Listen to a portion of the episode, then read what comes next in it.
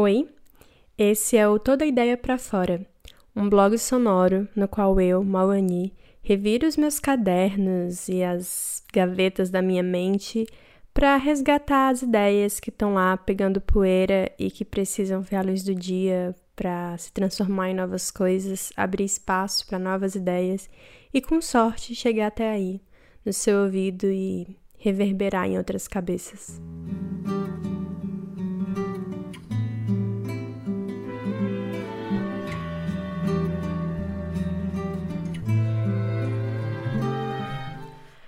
Faz um tempinho que eu não apareço por aqui. Houveram boatos que eu só tinha cinco ideias, e esses boatos fui eu mesma que inventei, e foi também um medo que eu tive de, meu Deus, e talvez that's it, não vai rolar mais nada. Mas na verdade é que tinham ideias demais e execução de menos. Uma armadilha fácil de cair e que, se você está ouvindo esse episódio, significa que eu consegui dar a volta por cima e recuperar o ritmo de jogar ideia no mundo. Na semana em que eu gravo esse episódio, saiu o Wrapped do Spotify, que é uma lista com as músicas e podcasts que você ouviu durante o ano. Saiu um pouquinho mais cedo do que eu esperava, mas saiu e foi muito legal acordar e receber várias mensagens de amigos ouvintes mostrando que o Toda Ideia para Fora apareceu nas listas dele, seja como o seja no top 5 ou como episódios que eles ouviram todos em seguida. E isso foi muito recompensante, porque eu sou uma pessoa que escuto muito podcast, muito material sonoro, assim. Já faz um tempo e esse ano, de acordo com o Spotify, eu ouvi 33 mil minutos de podcasts. E o que acontece como resultado disso é que, com muita frequência, as minhas conversas começam mais ou menos assim. Ou, então, eu tava ouvindo um podcast. Enfim, eu acabo contando pra pessoa de segunda mão, assim, todo, todo o conteúdo que eu achei transformador nessa mídia que tem sido uma grande companhia nos últimos anos, mas em especial em 2020. E esse episódio, coincidentemente, começa assim. Eu tava ouvindo um podcast.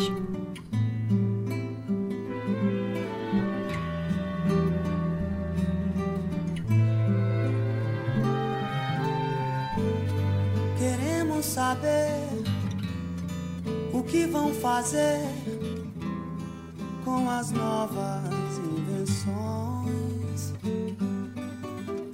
Queremos notícia mais séria sobre a descoberta da antimatéria e suas implicações. Na emancipação do homem das grandes populações, homens pobres das cidades das estepes dos sertões. Queremos saber. Esse é o episódio número 6, intitulado O Universo Não Sabe de Si. Eu estava ouvindo um podcast outro dia sobre matéria escura, ou dark matter no inglês, que falava sobre uma cientista chamada Vera Rubin, que nos anos 60 tentava entender como as leis de Newton se aplicavam às rotações das galáxias. Até então, se presumia que em todas as partes as estrelas se comportavam do mesmo modo como se comportam os planetas da Via Láctea. Ou seja, os mais perto do Sol giram mais rápido por conta da gravidade, e os mais profundão da galáxia seguem a sua velocidade de ah, um dia eu chego. Mas o que a cientista descobriu, e foi uma surpresa e tanto, é que ao contrário das expectativas, as estrelas em Andrômeda, a galáxia que ela estava investigando, lá no fundo se moviam com a velocidade igual às que estavam no meio da galáxia. Logo, havia algum tipo de massa ali para permitir aquela rapidez toda. E depois de repetir o experimento em várias galáxias, ela acabou achando evidência para a existência de matéria escura, ou dark matter, né, como eu comentei, que já havia sido teorizada anos antes pelo cientista suíço Fritz Zwicky. Até hoje, a matéria escura ainda não foi observada diretamente. E vários grupos de cientistas se dedicam a tentar capturar, observar, definir melhor o que é essa matéria escura. Então, para que as leis da gravidade funcionem como elas devem funcionar, a matéria escura precisa existir para preencher esse nada que nos cerca com tudo que ainda não entendemos.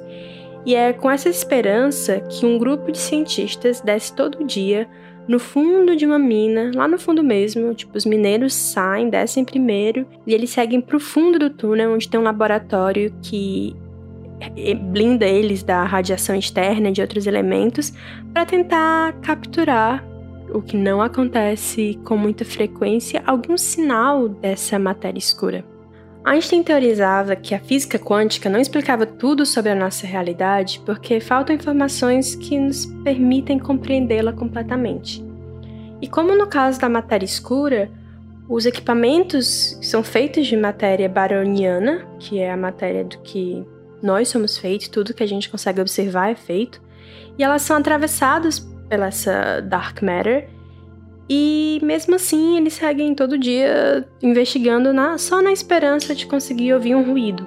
Entretanto, alguns físicos, como Werner Heisenberg e Niels Bohr, acreditavam que, na verdade, a incompletude está não no nosso conhecimento ou nas nossas capacidades técnicas, mas na realidade em si. E se ela for mesmo incompleta? E o que não faz sentido é porque foi deixado assim, inacabado. O filósofo Slavoj Zizek gosta dessa ideia da realidade inacabada e até compara ela com uma realidade virtual, um jogo de videogame no qual os desenvolvedores resolveram não renderizar o resto do cenário. Talvez acreditando que os jogadores, no caso nós humanos, não seriam inteligentes ou curiosos o bastante para chegar lá, mas acontece que não só chegamos, como encontramos essa fronteira para o incompleto. Zizek propõe a ideia de um Deus como um programador preguiçoso, digamos assim. Mas pode ser também que, com as técnicas modernas de desenvolvimento de projeto, de produto, ele só fosse adepto à técnica de entrega do MVP, né? Minimal Viable Product, que a gente entrega do jeito que tá e depois vai vendo. Mas deixando de lado os Isaac, os físicos e as pessoas que de fato sabem do que estão falando, como boa solipsista que sou, o solipsismo é uma concepção filosófica de que, além de nós, só existem as nossas experiências. Me peguei pensando que e se o universo só não sabe de si? Porque, humor me, se cada pessoa é em si um universo, e a gente sabe como é que o ser humano é, se comporta de jeito estranho, faz umas besteiras que ninguém entende por quê. E aí depois vai pra terapia, cutucar as memórias para ver se acha desses comportamentos, sei lá, lá na infância. Nas teorias do apego, do afago, do desamparo, ou sei lá mais das quantas. E aí, correndo o perigo de ser extremamente simplista e autocentrada, comparo aqui a experiência do universo a experiência do autoconhecimento e empatizo que talvez ele só ainda não saiba com certeza o porquê que ele faz o que ele faz. Por que, que as estrelas se movem tão depressa lá no fundo daquelas galáxias? Só acontece e ele ainda tá, sei lá, tentando investigar. Imagina o universo num divã ontológico, assim, meio pistola, com esses pensamentos intrusivos, essa pressão humana para saber de tudo, para investigar tudo.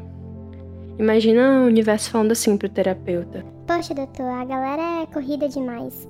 Não explorou nem 10% do oceano, demorou tipo 2 segundos, já tinham chegado em todos os cantos da Terra, já tinham ido pra Lua e ainda querem saber mais? Por que, que o sol roda pra cá? Poxa, eu lá sei, eu mal sei de mim. O sol roda pra lá porque eu quis, porque é assim que eu sinto arder dentro de mim e eu não quero que ninguém chegue perto. E aí, ainda nessa comparação muito humilde entre o universo e suas leis complexas com a jornada de autoconhecimento de nós, meros seres humanos minúsculos, ridículos, limitados, insignificantes se comparados à imensidão que nos cerca, me lembro do meu terapeuta falando que nem tudo dá para entender ou a gente precisa entender e justificar. O que me lembra também uma frase muito boa que tem numa descrição de playlist do Yuri Leonardo que diz assim: as coisas não precisam fazer sentido ou ter porquê. Tem coisa que a gente só diz sim, tem coisa que a gente só diz não, tem coisa que a gente só se desculpa mesmo, tem coisa que a gente só toca pra frente. Então, sossega esse facho aí, irmão, e segue o flow. Mas voltando para o meu ex-terapeuta, na verdade, ele talvez siga uma corrente de psicanálise que seja próxima àquela ideia dos físicos que acreditam que a incompletude está na realidade em si e não em nós. Ou talvez ele seja como os cientistas que descem ao fundo do poço daquela mina todos os dias na esperança de encontrar o inencontrável mas sabendo que, no fundo, basta entender o suficiente para seguir em frente e aplicar as leis teorizadas para o funcionamento de outros avanços científicos. E que a ciência, na verdade, assim como a terapia, esteja ali para abrir mais perguntas do que respostas. E então, com esse pensamento tão inacabado quanto a nossa possível realidade, eu só desejo aí ao universo boa sorte nessa jornada, desculpa qualquer coisa e obrigada pelos peixes. Queremos saber quando vamos ter raio laser mais barato. Queremos de fato um relato, retrato mais sério do mistério da luz, luz do disco voador. E é isso, você ouviu o episódio número 6 do Toda Ideia para Fora. E obrigada pelo, pela audiência, pela paciência, pelo seu tempo. E o Toda Ideia para Fora é um blog sonoro, mas ele é também parte de uma ideia maior, de um projeto de processo criativo, de vencer perfeccionismo, de experimentar, de colocar coisa no mundo, de trocar ideia, de ouvir feedback. E eu queria agradecer a todo mundo que ouviu esse ano e dizer que se você quiser acompanhar mais desses insights ou só ficar por dentro de quando o novo episódio vai sair, segue também a gente, que no caso sou só eu, no Instagram com arroba toda ideia para fora. E também, se você não é adepto das redes sociais e prefere maneiras mais old school de entrar em contato, tem um e-mail toda ideia para fora gmail.com. E é isso, obrigada. Espero que nos vejamos em breve. Tchau.